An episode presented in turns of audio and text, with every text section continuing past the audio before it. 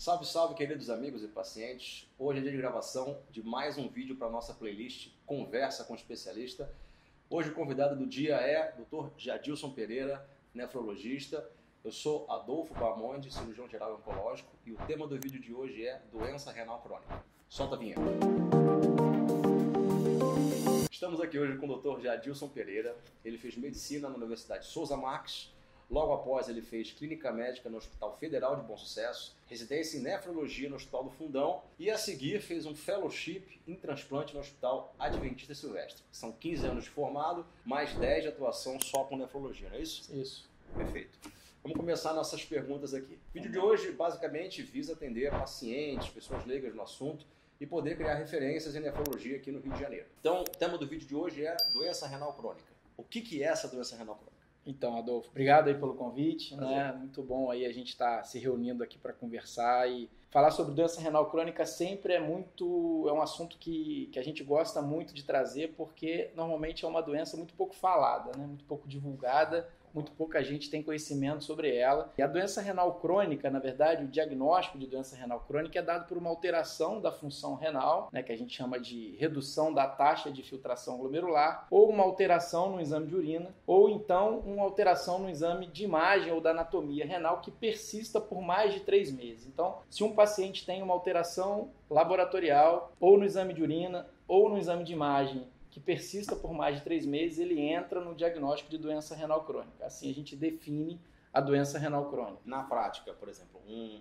como é que um paciente ele pode perceber que ele está caminhando para uma doença renal crônica ou já está em uma doença renal crônica? Existe algum exame padrão para isso? Sim, então, o que é interessante a gente dizer é que a doença renal crônica ela é uma doença silenciosa, né? que dificilmente o paciente vai ter um sintoma quando essa doença está, principalmente nos estágios iniciais, que é onde a gente precisa fazer esse diagnóstico e precisa intervir para poder evitar o avanço da doença. Como a gente falou, é uma doença crônica. Quando estabelecida, a gente não consegue curar essa doença. Então é importante que medidas sejam adotadas para a gente poder retardar ou avançar dessa doença. Se a gente for falar mundialmente, estima-se que aproximadamente 10% das pessoas tenham esse diagnóstico. E no mundo inteiro, as duas principais causas de doença renal crônica são hipertensão e diabetes. Então, até mesmo antes de falar de um exame, é importante a gente falar do histórico familiar. Então, se na família já existe um, alguém com doença renal crônica, ou se o paciente possui hipertensão, diabetes, obesidade, síndrome metabólica, a gente, a gente orienta para que esse paciente ele busque um atendimento e tente entender como está a função renal dele. Quando a gente vai buscar esse diagnóstico, a gente pode se basear em dois exames muito simples, que são exames de sangue e de urina. No sangue, normalmente, a gente dosa a creatinina, que é um marcador de função renal, um exame barato, acessível, qualquer médico pode pedir e um exame de urina, uma urina simples, que é chamado de EAS, ou então urina tipo 1, que também pode demonstrar para a gente se existe alguma alteração. Então, é uma doença, como eu falei, prevalente mundialmente, que é muito pouco diagnosticada, mas que a gente consegue fazer o diagnóstico muito simples. Qualquer dosagem de creatinina, por exemplo, a pessoa fez uma dosagem isolada, independente se ela tem alguma doença de base ou não, ela foi no médico fez o exame e tem a creatinina alterada isso já, já pode comprovar o diagnóstico, ela já pode se preocupar, ou ela precisa fazer mais alguns exames? Como é que funciona essa questão do diagnóstico? Se eu dosei isoladamente a creatinina, veio alterada, o que, que eu preciso uhum. fazer? Então, acho que é interessante a gente falar de uma dosagem de creatinina isolada, alterada. A primeira coisa que a gente precisa fazer é distinguir se isso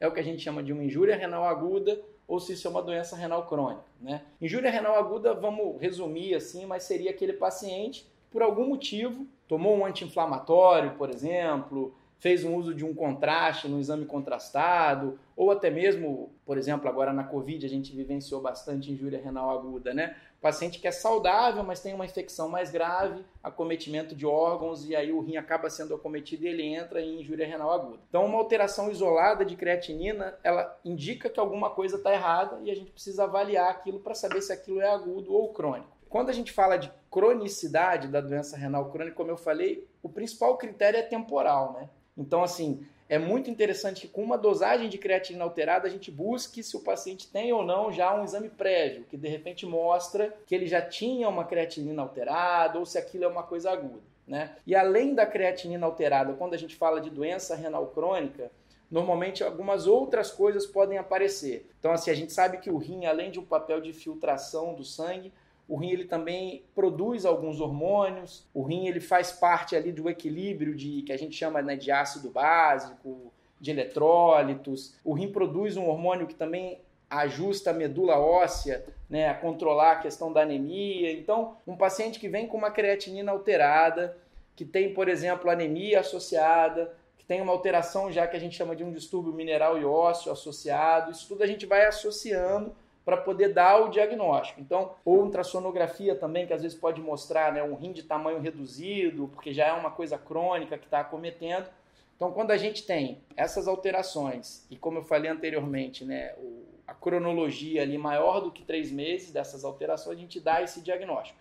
Dando o diagnóstico, é importante a gente estadiar a doença, porque a doença renal crônica ela vai desde o estágio 1, que é um estágio bem inicial, onde o paciente ainda tem a filtração renal preservada, até o estágio 5. E aí no estágio 5, quando essa taxa de filtração glomerular, taxa de filtração renal, cai abaixo de 10%, esse rim entra em falência e a gente precisa pensar no método de terapia renal substitutiva. Mas antes disso, com a creatinina e com uma fórmula simples que a gente faz, a gente consegue mensurar o estágio dessa doença, que vai do estágio 1, 2, 3, 4 e 5. E de acordo do momento que a gente faz o diagnóstico, do estágio que o paciente está ocupando, a gente consegue ali organizar o tratamento conservador para evitar a progressão dessa doença. Então a gente vai ter que controlar efetivamente a hipertensão, controlar efetivamente o diabetes, controlar, por exemplo, se aparecer acidose, controlar se aparecer anemia, e com isso tudo a gente consegue frear, vamos dizer assim, o avanço dessa doença até o estágio que a gente chama de final, que é quando realmente o rim deixa de funcionar e de exercer essas funções. Então você está me dizendo que o rim, quando você entra em falência com o rim, você não perde só a questão da excreção de algumas substâncias do corpo. Você tem uma, uma alteração crônica que impacta nos hormônios, no, no, na calcificação dos ossos e também Isso, na, na, na, questão da filtração de algumas substâncias, né? Sim. Então, o, o nefrologista ele entra é, em qualquer momento da doença tentando impedir ou retardar a evolução dela. Sim. Né? Quanto mais precoce, melhor. Isso. É isso que você está me dizendo, sim, né? Sim, sim. É importante também para o diagnóstico essa questão que você falou é, temporal, né? Então, uma dosagem isolada de creatinina não significa nada. A princípio, deve-se acompanhar esse paciente que teve uma dosagem isolada por algum período e ver Sim. se realmente, de fato, ele tem, além da creatinina alterada, alguma outra coisa, que seria, por exemplo, né, a, uns achados de imagem do rim, esse tipo isso, de coisa. Isso, perfeito, isso. perfeito. Quais são os principais fatores de risco, falando dos mais incidentes, né, os mais prevalentes aqui no Brasil, para um paciente começar a se preocupar com a sua função renal? qual doença de base seria importante assim que ele tenha para ele começar a se preocupar com a função renal dele. Certo. Eu diria que qualquer paciente com histórico familiar de doença renal deve fazer uma avaliação. E aí se a gente for partir novamente aqui para as doenças que mais são incidentes aí né, na doença, eu diria que a hipertensão vem em primeiro lugar, hipertensão e diabetes meio que competem aqui no Brasil. No mundo, o diabetes é o principal, a principal causa de doença renal. No Brasil, a hipertensão e diabetes elas estão ali páreo a páreo, mas muito também porque muitos pacientes acabam diagnosticados como hipertensos e por isso desenvolveram doença renal, mas às vezes eles perderam o time de fazer um diagnóstico e aí eles acabam entrando na conta da hipertensão. Mas assim, por exemplo, pacientes muito jovens que estão muito hipertensos, dificilmente a doença renal desse paciente vai estar associada à hipertensão. Né? Muitas das vezes o que ele tem, na verdade, é uma doença primária do rim e pelo rim ter entrado, ter entrado em falência, ele vai virar um hipertenso. Né? Ah, entendi. Entendeu? Então, muitos pacientes aqui acabam entrando no diagnóstico como hipertensos, mas que na verdade a gente sabe que a hipertensão foi ali uma consequência e talvez não a causa. Mas se a gente parar para analisar, então, diabetes e hipertensão ali como primeiras causas. Depois essas doenças primárias do rim, que a gente chama de glomerulopatias, né? É, que podem estar associadas, por exemplo, a infecções virais, como HIV, hepatite C, sífilis, ou até mesmo podem ser doenças primárias do rim. Existem algumas doenças genéticas também, que podem levar a doença renal crônica, acho que a mais conhecida é a doença renal policística. Existem também os cálculos renais, as infecções renais de repetição, que podem acabar ali de alguma maneira é, levando aquele rim ali a uma lesão crônica. Né? Não é o mais frequente, né? infecções urinárias mais comuns são infecções baixas, que a gente chama de cistite, às vezes até pielonefrites, mas que não vão comprometer a função renal, mas existem também os casos crônicos de pielonefrite. E a mesma coisa em relação ao cálculo renal. Né? O cálculo renal é muito doloroso, todo mundo que tem nunca esquece, mas dificilmente o cálculo vai estar associado à disfunção renal, né? à insuficiência renal crônica. O cálculo é uma doença renal, mas na, na grande maioria das vezes o que ele leva mesmo é a dor né? e aos, aos episódios de crise, mas não é uma doença que sempre vai evoluir com disfunção crônica do rim mas assim, pacientes que também apresentam litíase, é interessante que procurem um nefro para poder entender como está né, a doença renal. Às vezes uma doença do rim pode ser a causa do cálculo. É também, exato. Também perfeito. tem essa possibilidade. É, é, paciente que tem cálculo, normalmente assim, cálculo de repetição que a gente diz, né? Um paciente que acha um cálculo numa ultrassonografia, que nunca teve crise, a gente meio que leva aquilo ali de maneira mais de observação mesmo. Uhum. Mas um paciente que faz cálculo de repetição, histórico de repetição, provavelmente a gente busca ali um distúrbio que a gente chama metabólico na urina e ele deve excretar um pouco mais de cálcio, ou de ácido úrico, ou de oxalato, que são substâncias que predispõem ao cálculo. E a gente consegue tratar, minimizar, alterar essa excreção aí não normal dessas substâncias e diminuir a chance dele fazer cálculo. Né? Hipertensão, diabetes, doenças genéticas, por exemplo, a doença renal policística, as doenças primárias do rim, que são chamadas nefrites, né, pela população, ah, nefrite, tive uma nefrite, tive uma, mas que são aí as doenças glomerulares, infecções e cálculo. Acho que basicamente a gente fecha são as principais, principais, causas de, de, alteração e doença renal. Você consegue é, colocar de uma forma para um leigo entender quais são as fases de evolução da doença renal? Ou é muito específico? Não, dá para dá a gente separar. E como eu falei, a gente faz isso baseado num cálculo. Né? Existe uma fórmula que a gente joga o valor da creatinina, então, mais uma vez, acho que é interessante a gente pontuar em cima da creatinina, que é um marcador. É, não diria que é o melhor marcador, a gente já tem marcadores mais precoces, a creatina ela acaba aumentando no momento que a gente percebe ser um pouco mais tardio, mas sem dúvida nenhuma é ela que é levada à beira do leito, é ela que é utilizada ali de maneira prática. Então, uhum. acho que tendo uma creatinina, a gente consegue jogar isso numa fórmula e essa fórmula dá pra gente, vamos botar assim para entendimento que fica, que fica fácil, uma percentagem. Né? Então, a gente joga uma creatinina e acha uma taxa de filtração glomerular de 80%. Então, a gente diria ali que esse paciente ele já tem uma doença renal no estágio 2, por exemplo. Se a gente joga nessa fórmula e essa fórmula calcula para a gente essa taxa de filtração glomerular está ali em 15%. Então, quando essa taxa cai de 15%, o paciente entra no que a gente chama de estágio 5 da doença, ou seja, é o, é o estágio final. Ali o paciente já, a gente já tem que começar como nefrologista a tentar programar a vida dele dali para frente. Ele está chegando próximo a precisar de uma terapia de substituição renal. Então a gente de repente precisa fazer uma fístula para preparar para hemodiálise, ou treinar para fazer uma diálise peritoneal, ou até mesmo tentar preparar para fazer um transplante que a gente chama de pré-emptivo, né? antes dele realizar a diálise. Então, essa marcação, né, de acordo com a taxa de filtração glomerular, não sei se é tão importante a gente mensurar os números certinhos, mas é interessante que o pessoal entenda que isso guia o nefrologista no sentido de que ó, estamos no estágio mais simples, agora aqui nesse estágio, estágio mais moderado, a gente já tem que começar a ver se não aparece anemia, se não aparece acidose, se não começa a aparecer algum distúrbio mineral e ósseo.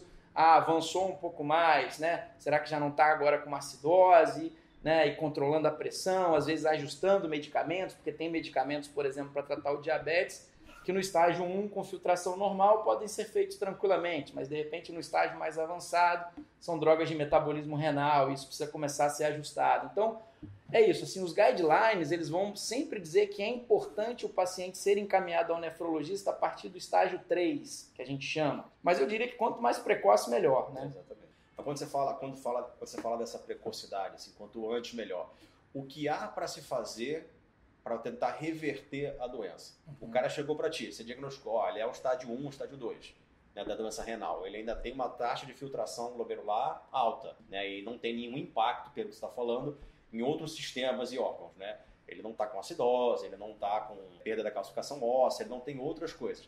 O que, que se pode fazer em nível medicamentoso, ou dieta, ou comportamental, para esse cara retardar ou até evitar a, a, progressão dessa doença. Aí talvez seja um dos pontos mais importantes, mas também mais frustrantes de ser nefrologista.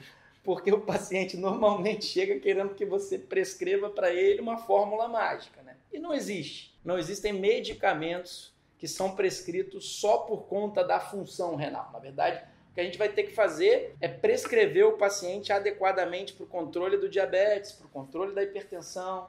E aí evitar com que essa hipertensão desregule, manejar os efeitos colaterais. Por exemplo, tem medicamentos antihipertensivos que são muito bons do ponto de vista para tratar hipertensão ou para insuficiência cardíaca, que são excelentes também do ponto de vista nefrológico para a evolução de doença, mas eles podem dar, por exemplo, um efeito colateral de aumentar o potássio. Então a gente precisa manejar. Então, quando o paciente chega no nefro, ele quer normalmente essa resposta. Ele quer qual remédio que eu vou tomar agora. E às vezes é muito frustrante quando você fala para ele: olha, você vai continuar com esses remédios mas a gente vai ter que talvez manejar um ou outro, apertar mais a mão aqui no outro para poder, pra poder é, ajustar melhor essa pressão, ajustar melhor esse diabetes. Então você tem que passar para ele o que a gente tem que fazer é controlar esses fatores. O avançar da doença vai depender muito de controlar esses fatores. Então, adequar a hipertensão, diabetes, perder peso, se alimentar bem, fazer atividade física, então adequar a dieta quando houver necessidade. Então, o nefrologista ele vai fazer esse papel. Ele não tem um medicamento assim milagroso. Existem até uns medicamentos que a gente prescreve muito, né, que é para poder, por exemplo, reduzir proteinúria ou microalbuminúria. A gente acabou não falando disso, mas isso também é um ponto interessante que recentemente até entrou na classificação da doença renal. Então, hoje em dia, a gente considera tão importante quanto a taxa de filtração glomerular ver se o paciente tem o que a gente chama de albuminúria ou não.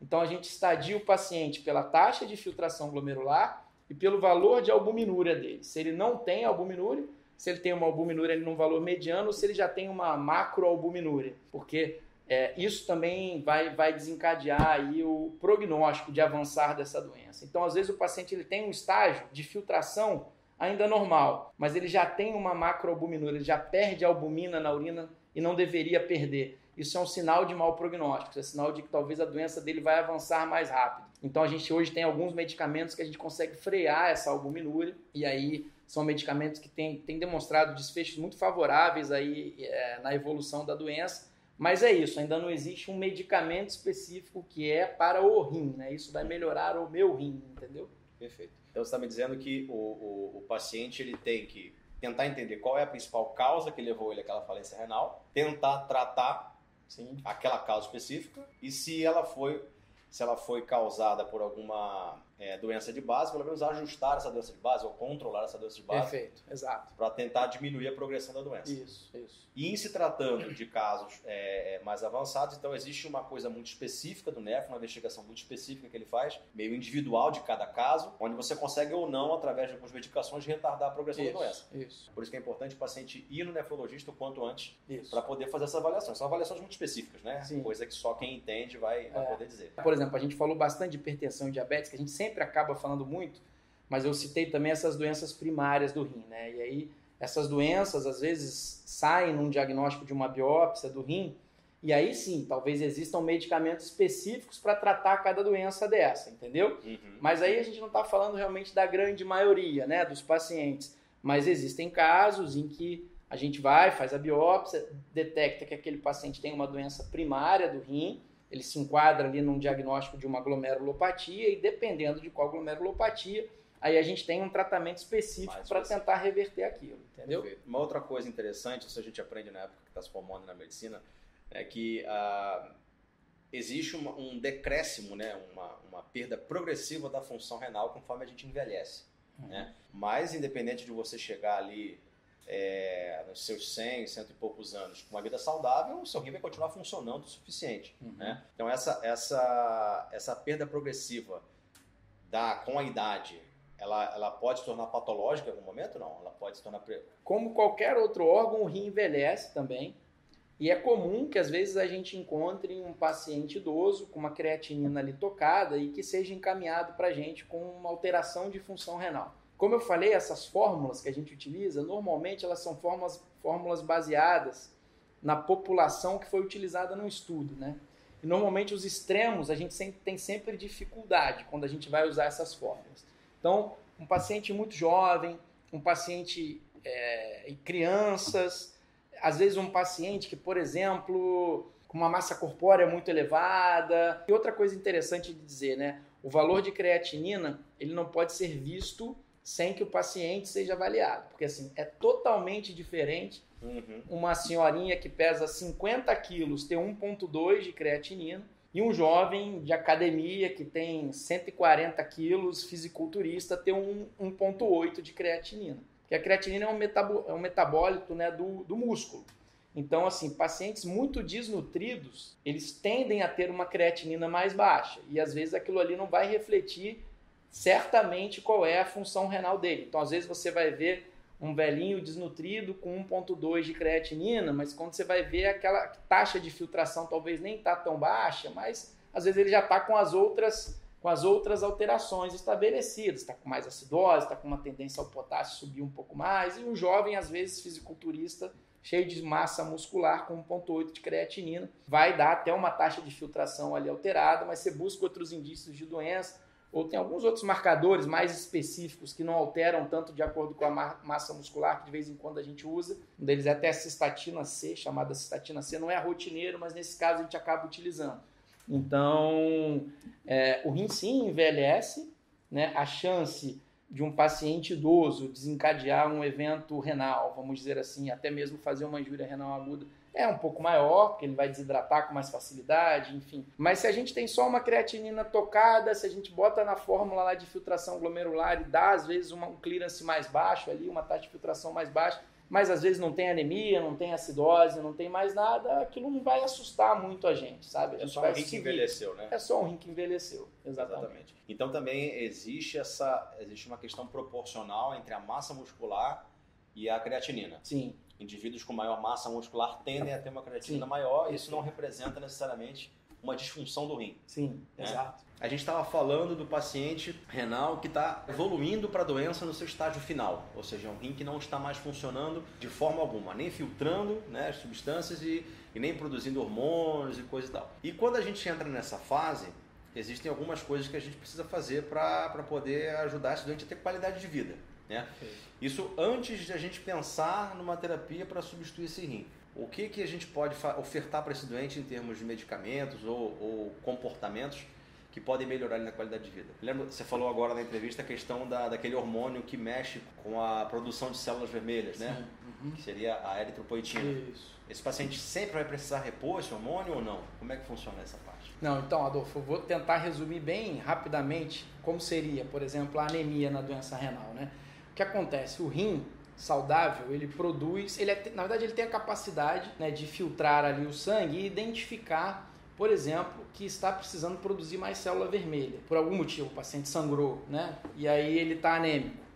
É, o rim identifica isso e manda um sinal para a medula óssea, dizendo, ó, oh, medula, preciso que você produza célula vermelha, o paciente está com anemia. A medula vai, que ela é responsável por produzir, né? Não é o rim que produz a célula vermelha, mas ele dá esse alerta. E aí a medula produz a célula vermelha, o paciente estabiliza a anemia e o rim fala, ó, medula, pode parar de produzir porque resolveu a anemia. O que acontece na doença renal crônica é que o rim vai perdendo essa capacidade. Então o paciente começa a apresentar uma anemia, que não é um sangramento, né? E aí às vezes ele fica com um quadro arrastado ali de anemia, passando de médico em médico. Ah, estou investigando uma anemia, uma anemia, uma anemia, e quando vai ver a anemia dele é por doença renal, ou seja, ele não está perdendo sangue, mas ele deixou de ter esse sinal para a medula. Então o sangue, a anemia começa a aparecer, o rim não consegue identificar aquilo ali, a medula não é alertada, então, para a medula está tudo bem. E aí, nesses estágios mais avançados, às vezes é necessária a suplementação desse hormônio. Existe um hormônio sintético que a gente consegue fazer, e aí a gente começa a dar esse alarme para a medula. Fala, ó, tá com anemia, começa a produzir. E aí a gente vai acompanhando laboratorialmente e a gente consegue manejar isso. Então, tem determinados momentos em que a gente vai precisar de maior dose do hormônio, a partir do momento que essas taxas de célula vermelha, né, de células vermelhas começam a subir,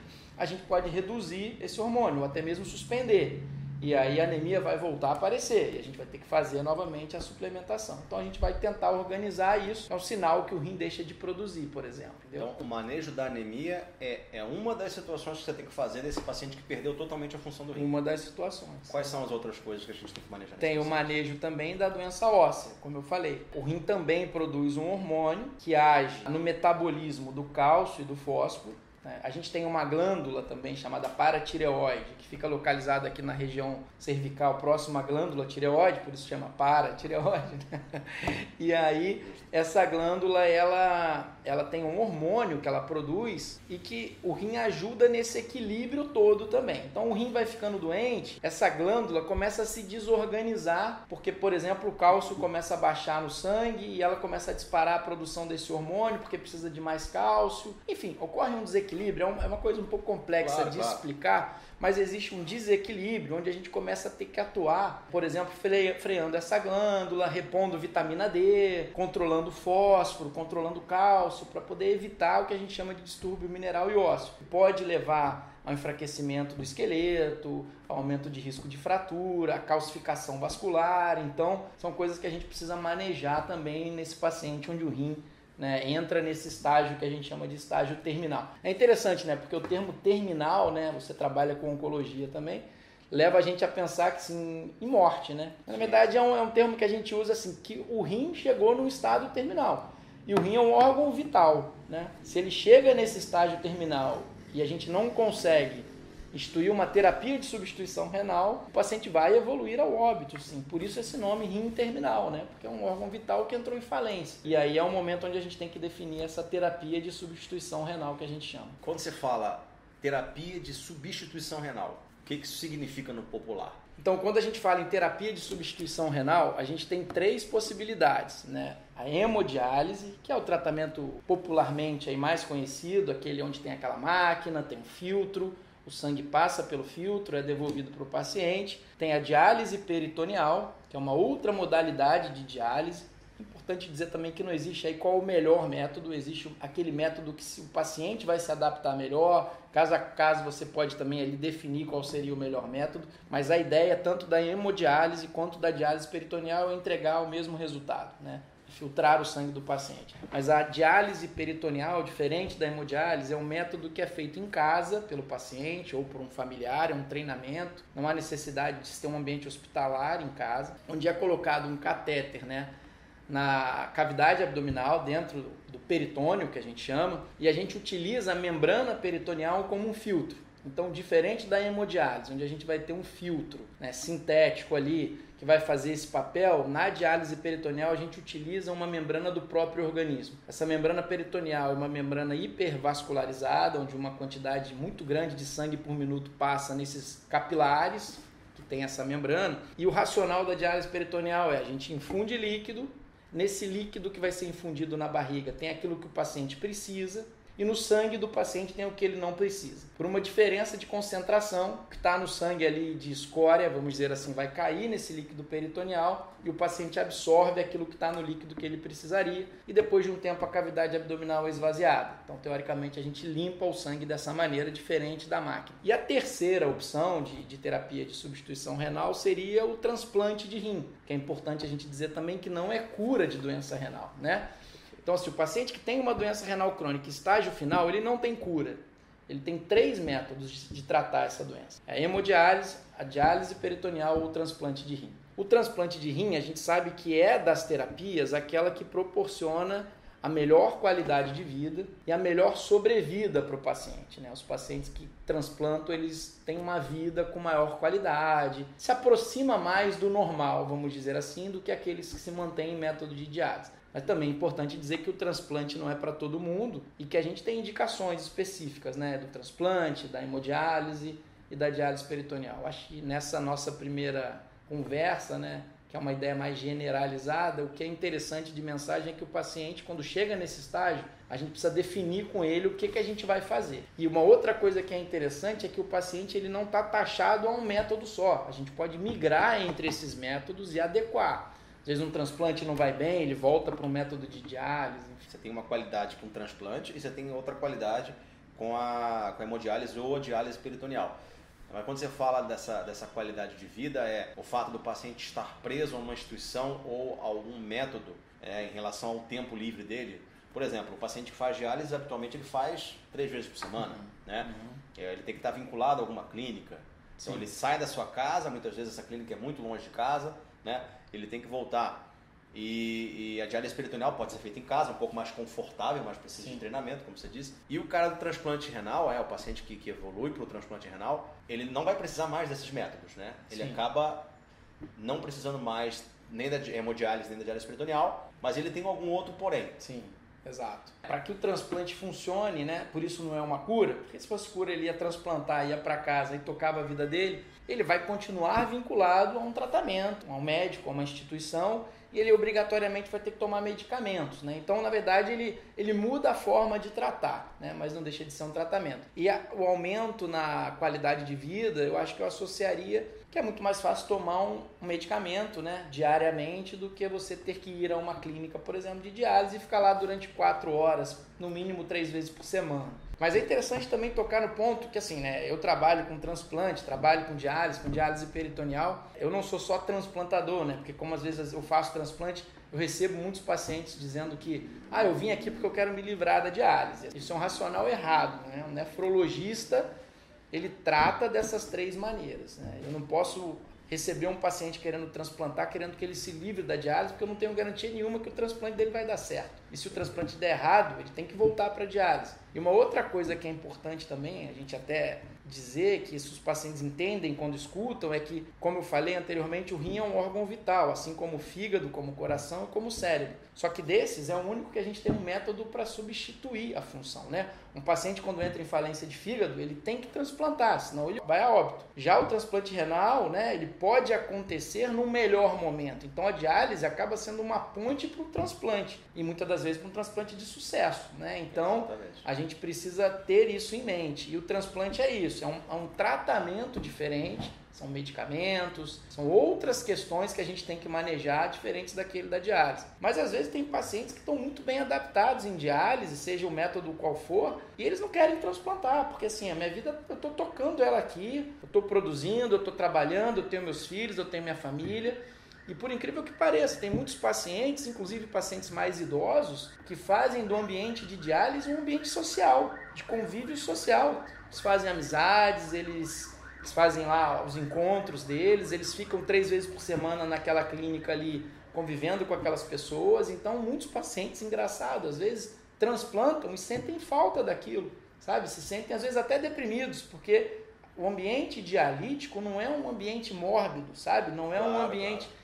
Isso é muito interessante, sabe? Porque dar um diagnóstico de doença renal crônica é difícil, você dá muitos diagnósticos difíceis também, que eu sei na sua especialidade. Mas é isso, é como se você carimbasse ali, ó, você tem um diagnóstico de uma doença crônica, o paciente sai dali meio, como assim, e tudo, mas depois ele consegue entender e, e ver que existe tratamento, que a qualidade de vida se mantém, né, e que ele consegue tocar a vida dele, é, fazendo hemodiálise, diálise peritoneal ou transplantando. Então, assim, eu acho que isso é muito interessante de, de a gente debater, sabe? Porque a, a, diálise é quase que uma sentença de morte, quando na verdade isso é completamente o oposto. Se a gente não dialisar, é que a gente vai estar submetendo aquele paciente a um desfecho ruim, né? Exatamente. Então, o, o que eu entendo no que você me falou agora é, claro, além das outras questões que a gente precisa tratar no rim que entra em falência, que seria né, a reposição da eritropoetina, né, o controle da, do cálcio, a escolha da terapia que vai substituir esse rim, ela é bem individualizada, né? Sim, é, sim. é aquela conversa do nefrologista com o seu paciente e fala assim, ó, qual vai ser o melhor tratamento para ti, né? O que vai ser melhor para você? O que, que, você quer? Isso é uma diálise espiritual, isso aqui é hemodiálise, isso aqui é o transplante. O que, que é melhor para você? O que, que você quer? Isso. Aqui, questões você quer se submeter? Seria basicamente isso, né? Isso, isso. E idealmente, né?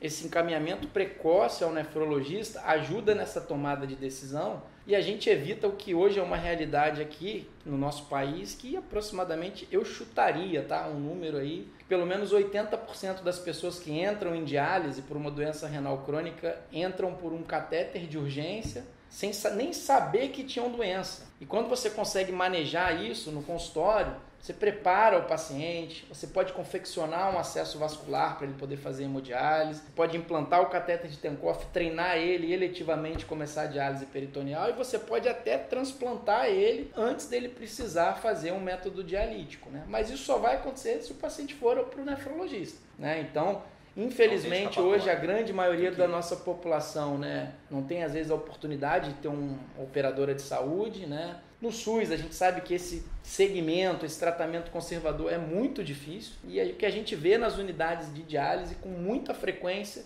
é receber paciente que chegou no hospital passando mal, acordei num dia pior do que eu estava durante. Vim ali me arrastando num quadro que não estava muito legal. E um dia eu acordei pior, fui parar no hospital, fiz um exame, uma creatinina altíssima, uma ureia altíssima, ganhei um catéter, comecei a dialisar e agora eu estou aqui. Então, isso a gente precisa tentar mudar esse cenário. E a Sociedade de Nefrologia, a Sociedade né, de Nefrologia do Estado do Rio de Janeiro, todo ano a gente vem tentando cada vez mais incorporar isso, trazer isso. A gente criou, a gente não, mas mundialmente se criou o Dia Mundial do Rim, que é um dia né, no ano que se para para falar do rim. Né? É, existe um, professor que é o da UF, que é o professor Josemir Lugon, ele criou uma frase de muito impacto, mas que é muito interessante, que uma creatinina alta é pior que o colesterol alto. Te mata mais do que o colesterol, né? E tem é, um outro professor que até se intitulou como Edson da creatinina aqui do Rio de Janeiro, que ele defende, né,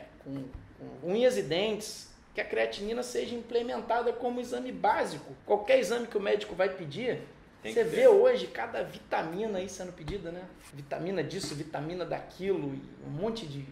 E não pede uma creatinina, que aquilo ali vai dar um, uma informação, dá uma diferença muito grande lá na frente, né? A mortalidade de uma creatinina alterada é extremamente alta.